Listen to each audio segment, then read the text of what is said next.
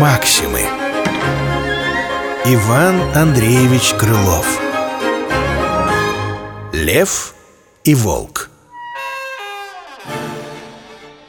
Лев убирал за завтраком ягненка.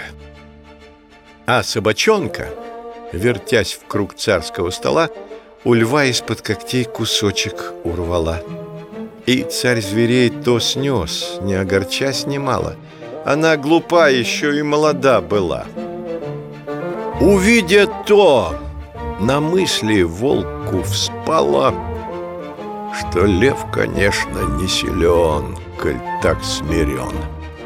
И лапу протянул к ягненку также он.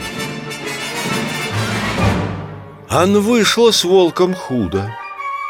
Он сам ко льву попал на блюдо.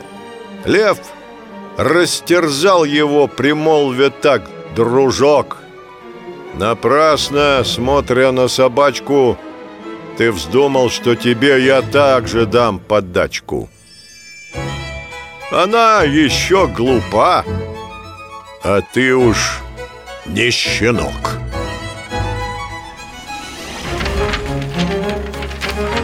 Максимы. Иван Андреевич Крылов. Лев и волк. Читал Владимир Левашов